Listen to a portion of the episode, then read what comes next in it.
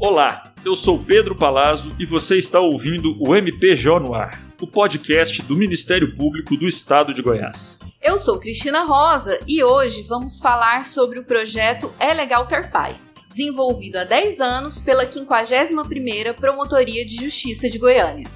Conversa conosco sobre esta iniciativa a titular da promotoria e idealizadora do projeto, a promotora Gislene Silva Barbosa. Seja muito bem-vinda, doutora. Obrigada, Pedro. É um prazer estar com vocês. Seja muito bem-vinda, doutora. E também participa deste bate-papo com a gente a assessora da promotoria, que auxilia na execução do projeto, Letisa Borges Bandeira. Obrigada, é um prazer estar aqui. Prazer é nosso recebê-la, Letícia. Eu queria começar perguntando para a doutora: o projeto é Legal Ter Pai, 10 anos, mas para quem não conhece, o que, que é o projeto É Legal Ter Pai? O projeto É Legal Ter Pai ele foi idealizado para fazer propaganda, para levar ao conhecimento da população um serviço que o Ministério Público do Estado de Goiás já desenvolvia, mas que poderia atingir um público ainda maior. E que serviço é esse, doutor? Então, quando eu entrei na promotoria, na 51ª Promotoria de Justiça, o serviço já existia. Investigação de paternidade. É incluir o nome do pai na certidão de nascimento de quem não tem.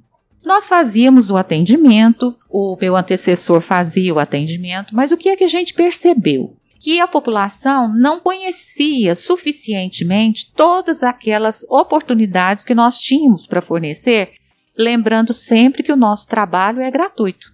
Então, o que, que aconteceu? Resolvemos, idealizamos o projeto e resolvemos então, olha, precisamos levar para esse nosso público. Quem é o nosso público? É aquela pessoa que não tem na certidão de nascimento o nome do pai, em qualquer fase da vida. Criança, adolescente e com o projeto a gente pôde incluir também o adulto.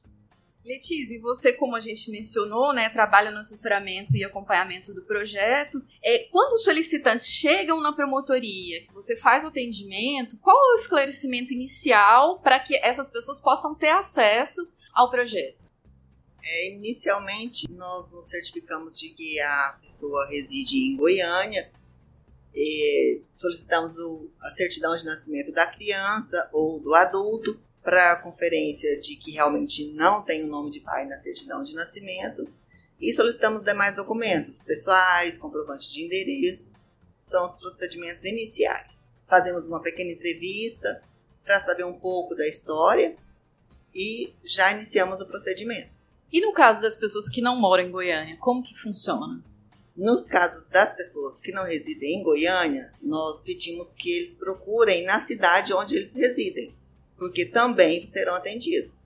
É uma parceria, é. né, doutora? Exato. Aqui a gente tem que lembrar que os nossos colegas no interior, eles também participam do projeto. Todos eles foram convidados, muitos aderiram.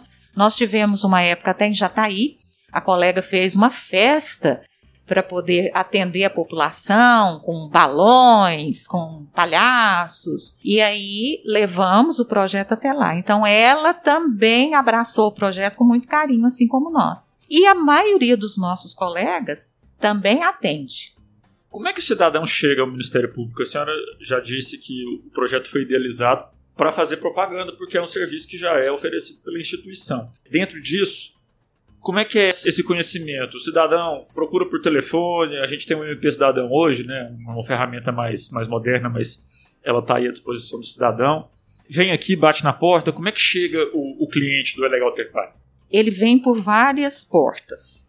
Hoje nós já temos os cartórios de registro civil dentro das maternidades públicas. Então a criança já nasce e sai da maternidade com a certidão de nascimento e CPF.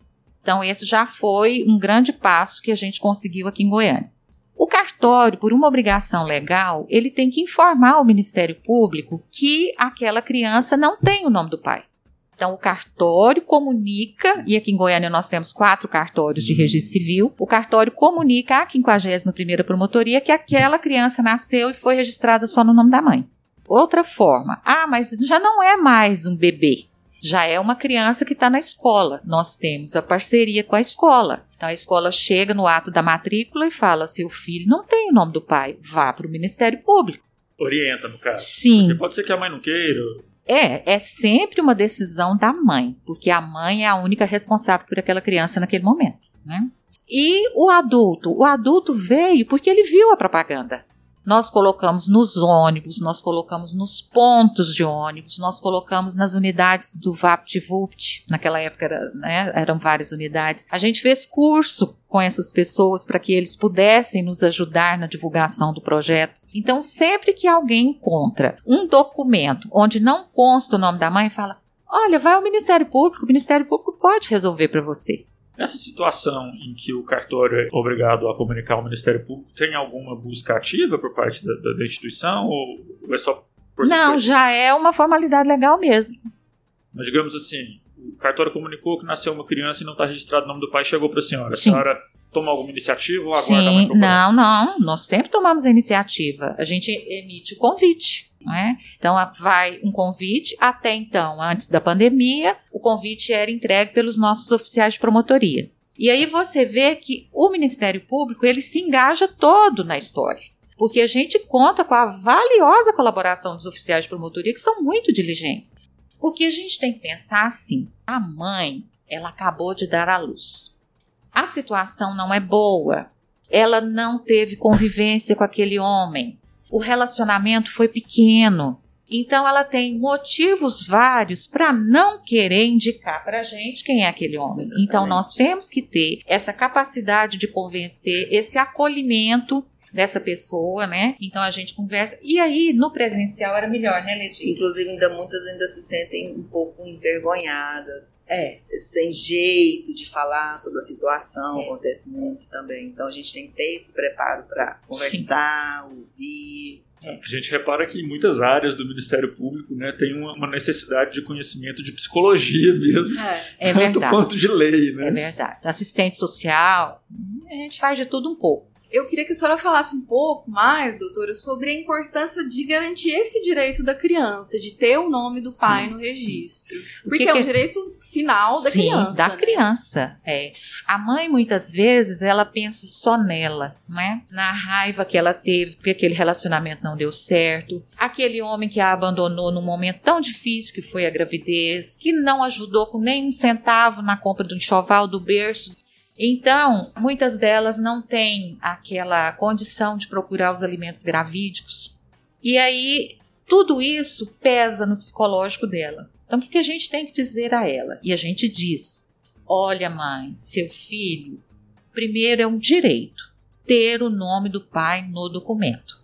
Esse nome vai lhe trazer outros direitos. Por exemplo, a pensão alimentícia, que aí a conclusão final do nosso procedimento aqui é o acordo da pensão alimentícia.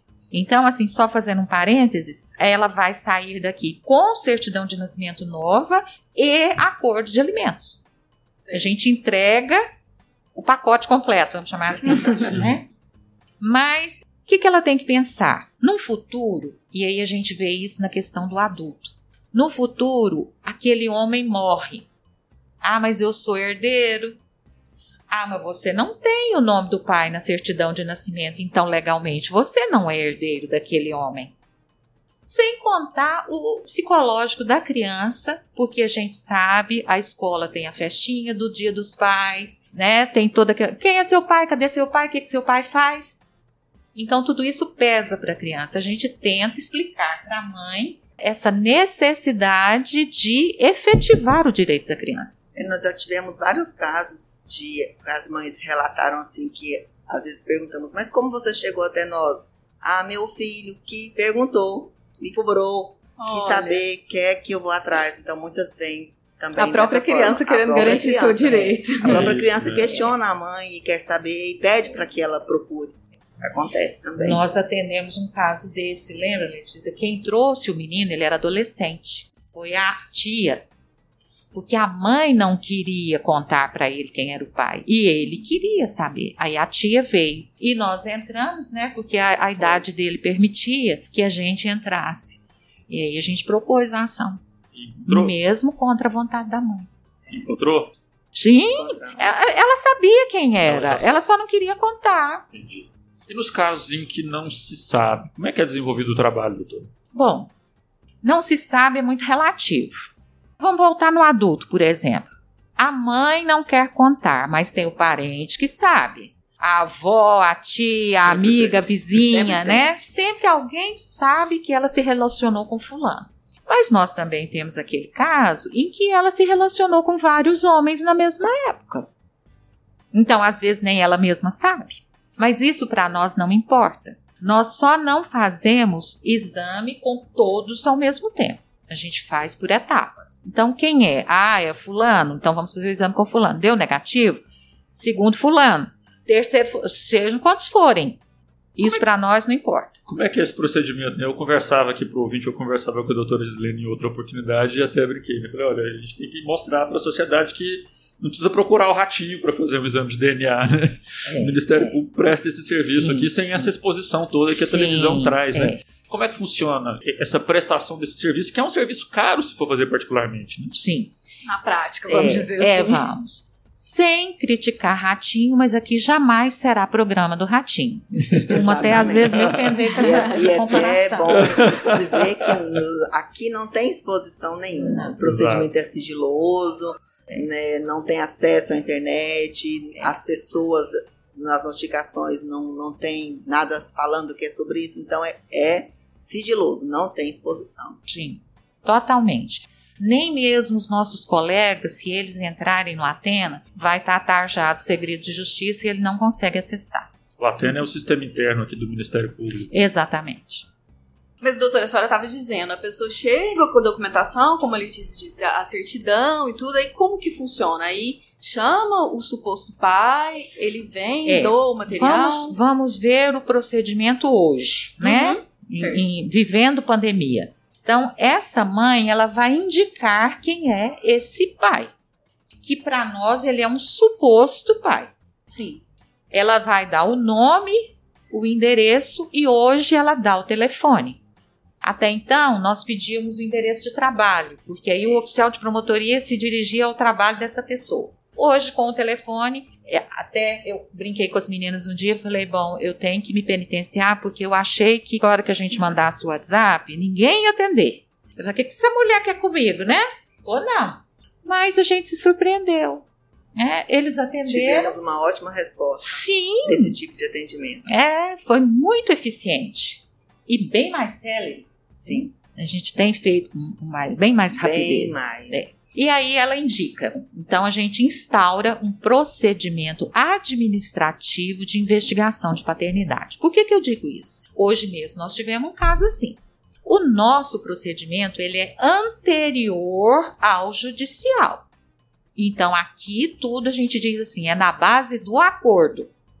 Não deu acordo, não fez de boa, como se dizia antigamente, aí é que vai para o judicial. Então aqui não precisa de advogado, aqui tudo é resolvido entre eles e eu. Uma conversa, né, doutora? Uma Às conversa. vezes nós falamos para as partes assim, ah, vamos agendar a audiência. Mas é uma conversa, uma conversa. Não tem nenhuma dificuldade, nem, quando a doutora disse, não tem necessidade de É. advogado. E é interessante a senhora destacar isso, porque às vezes as pessoas não sabem, né? Então, fica com medo de vir justamente por isso. Ah, não, mas para ir no Ministério Público, nossa, mas eu que vou, teria Uhum. que ter um advogado, É, né? Então é, é, bom a senhora é. destacar isso. Muitos perguntam e alguns advogados também vêm. Quando os advogados acompanham, eles são aceitos, recebidos, só que a gente faz essa observação. Olha, aqui não há necessidade de advogado. Bom, instaurado esse procedimento, aí nós vamos então para fazer a primeira audiência. Vamos então numa videoconferência, conversamos o suposto pai, a mãe e eu. E aí a gente vai para aquela conversa bem informal, antes de fazer a gravação. E aí, fulano, você é pai da criança?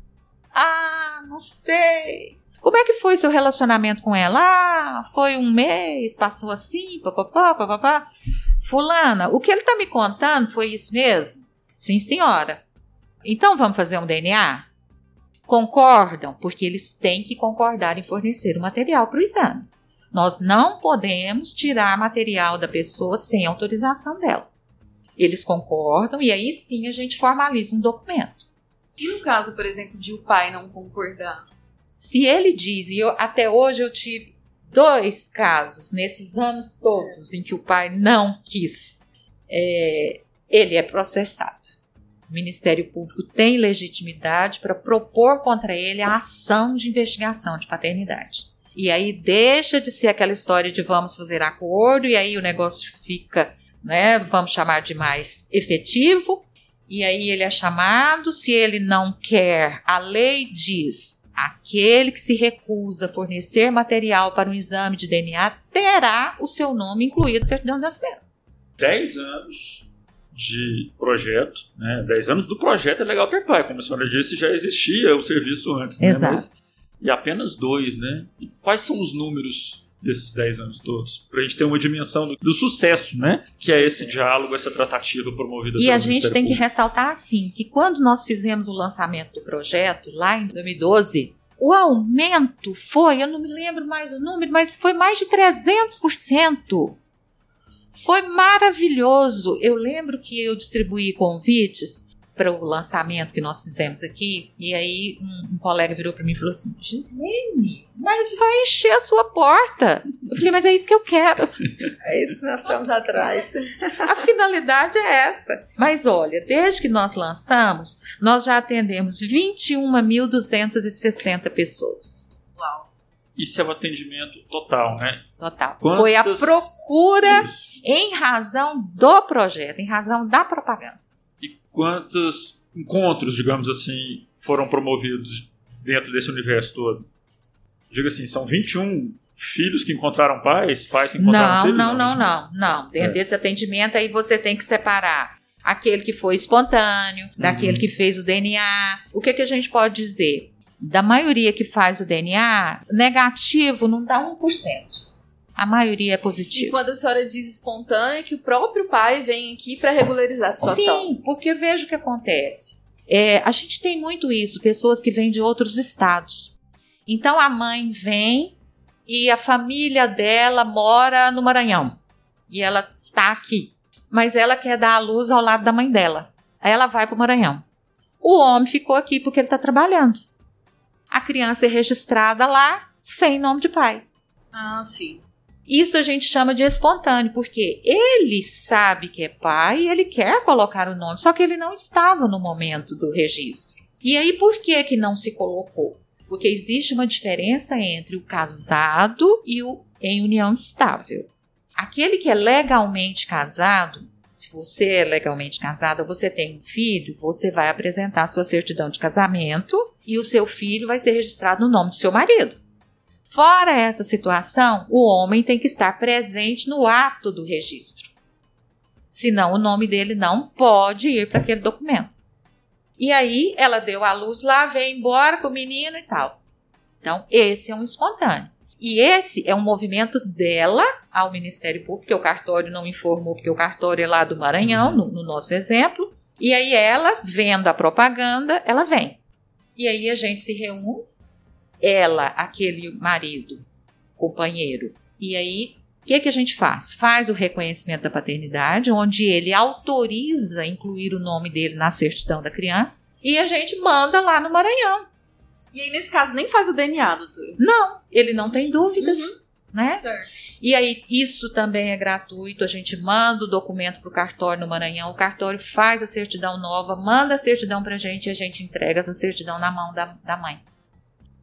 A senhora mencionou, doutora, também o caso de adultos. Mas, por exemplo, um adulto que já tem um pai falecido, também é possível fazer reconhecimento? Não, não. Porque nós vamos lembrar: o Ministério Público não tem legitimidade para atuar na defesa do adulto se ele não é incapaz. Então a gente atua na defesa da criança, do adolescente e do incapaz.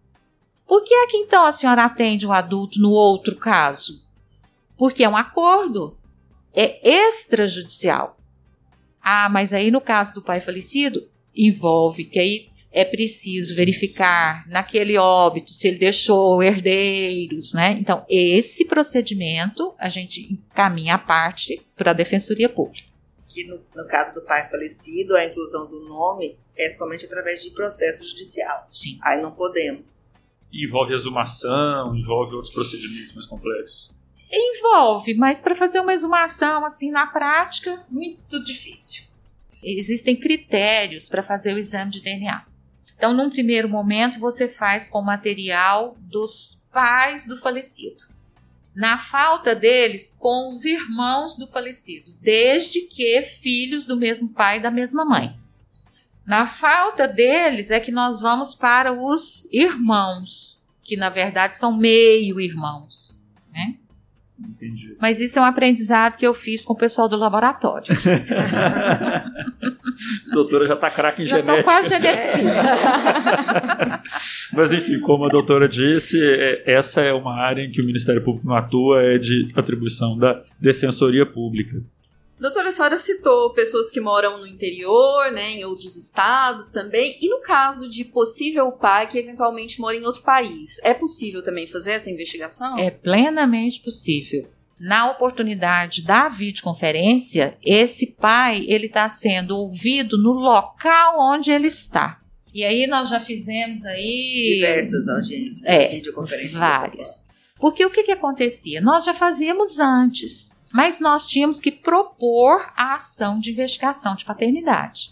E aí nós precisávamos buscar se aquele país tem uma parceria com o Brasil para poder fazer. né? nós tivemos um caso na Índia que não foi possível fazer. E o trâmite aqui já é moroso. Vocês imaginem a gente precisando da colaboração de um outro país. Então, se me perguntarem, doutora, quantas ações a senhora propôs com o pai no estrangeiro que já chegaram ao fim?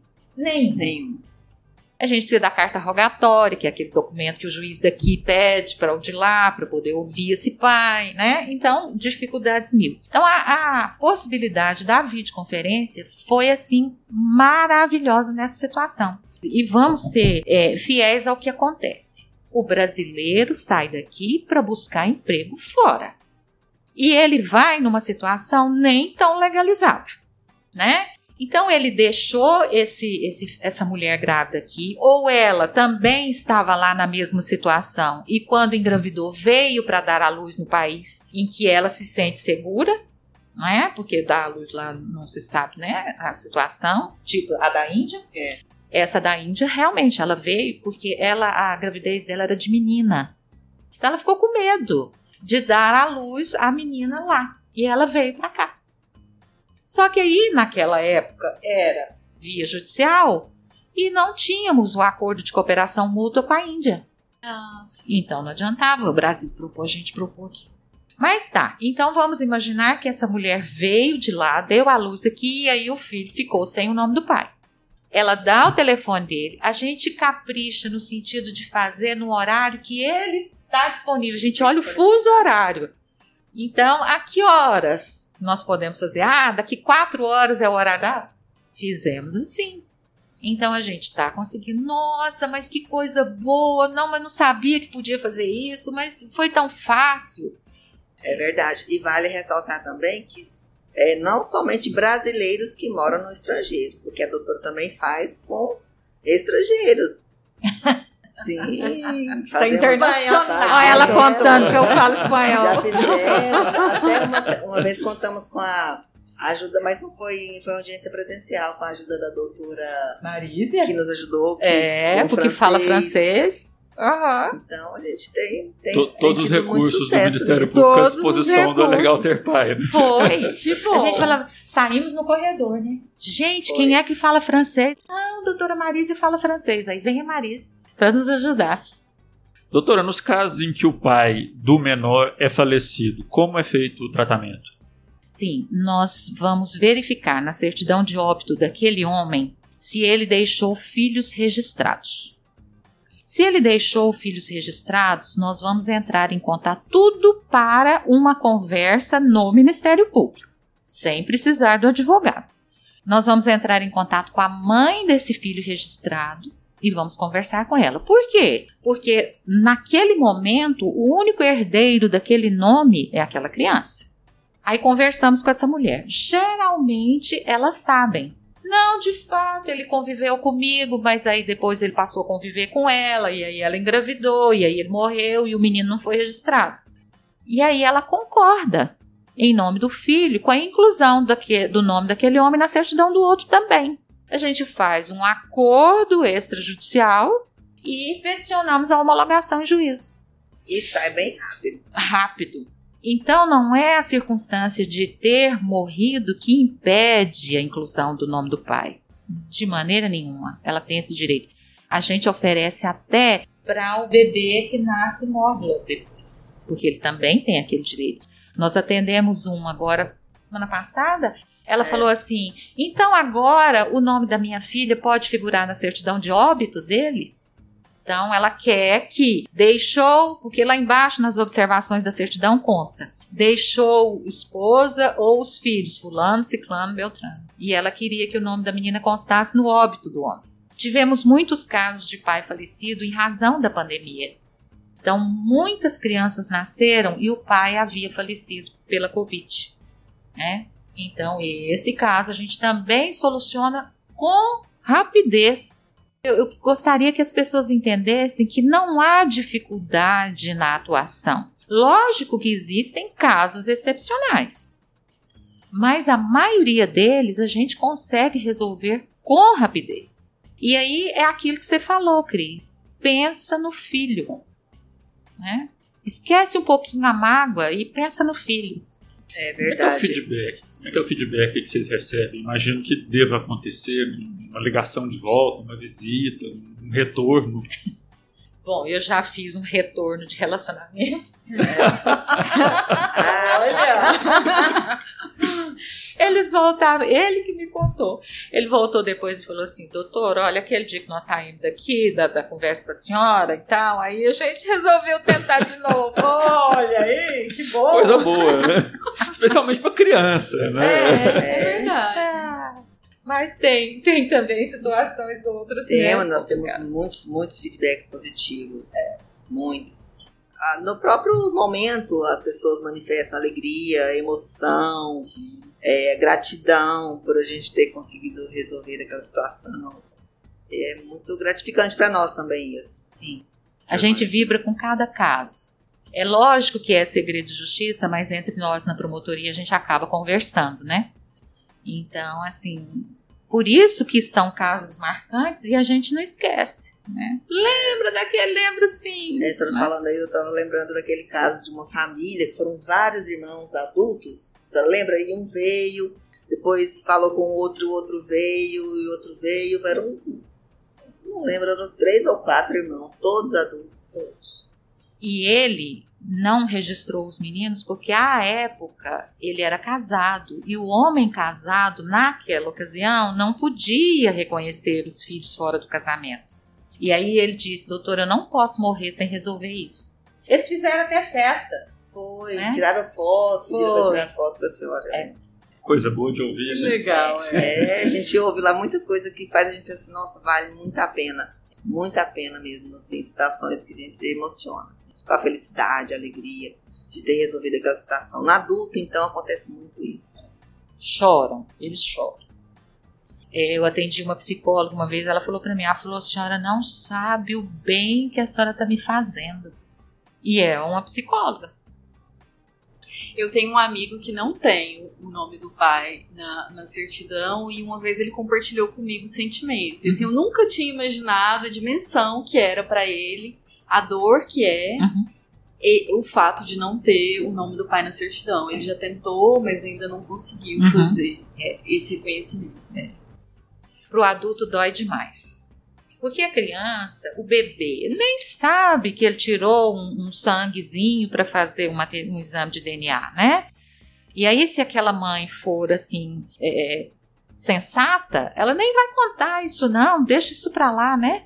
Mas a partir do momento em que eles já começam a entender, o sofrimento vem. E ele vem.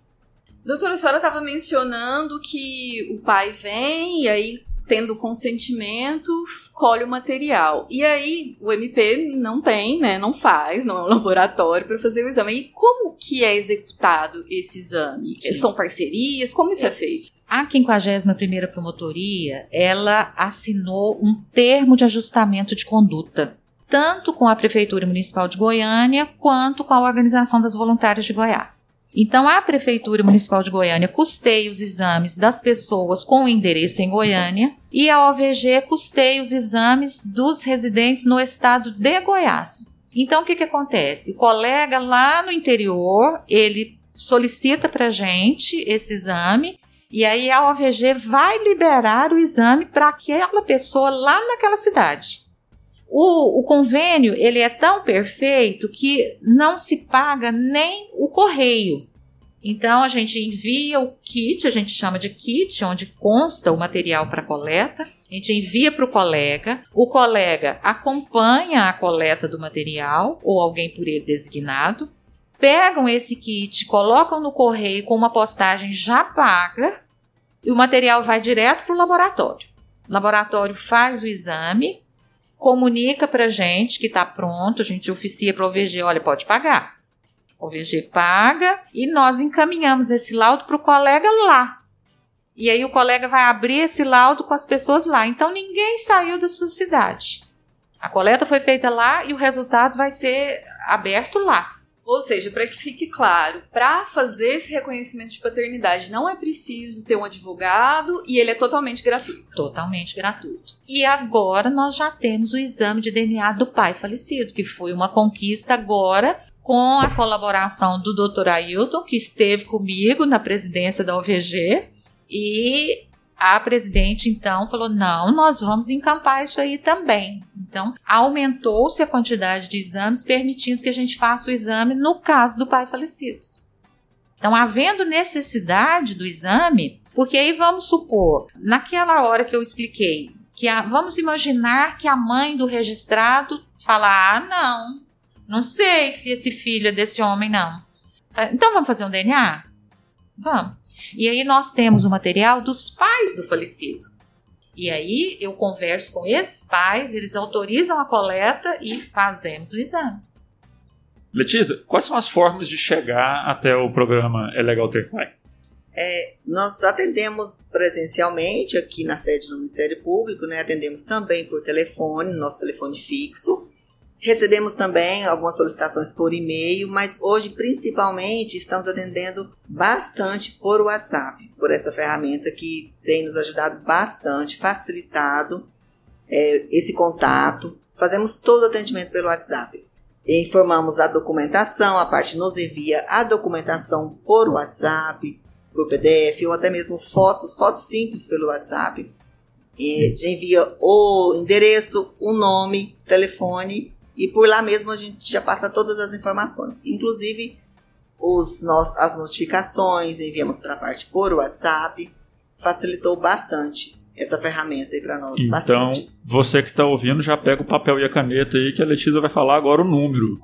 O número de contato nosso do WhatsApp é 62 99418 9573. Perfeito. E o fixo? 3243 8083 ou 3243 8085. Beleza. À disposição da sociedade. Sim. Exatamente. Chegamos ao final de mais um episódio e queremos aqui agradecer a presença e as informações trazidas pela promotora Gislene Silva Barbosa. Doutora, muito obrigado. Obrigado por ter vindo ao programa e obrigado por esse trabalho que a senhora faz pela sociedade. É, eu é que tenho a agradecer. Agradecer porque eu senti e percebi que esse lugar onde eu estou é onde eu precisava estar. Ajudar o próximo. Que bom, eu também agradeço a sua participação, parabenizo você e toda a equipe, que sempre são muito receptivos conosco da assessoria de comunicação. Agradeço também a participação da assessora Letisa Borges Bandeira. Parabéns pelo trabalho, muito obrigado por estar aqui conosco hoje. Nós é que agradecemos. Obrigado, Letisa. Esse episódio do podcast MPGO no Ar foi produzido e realizado pela Assessoria de Comunicação do Ministério Público de Goiás, com apoio técnico da equipe do cerimonial por meio do servidor Tiago Brito. Muito obrigado, Tiago. Obrigada pela audiência e até o próximo episódio.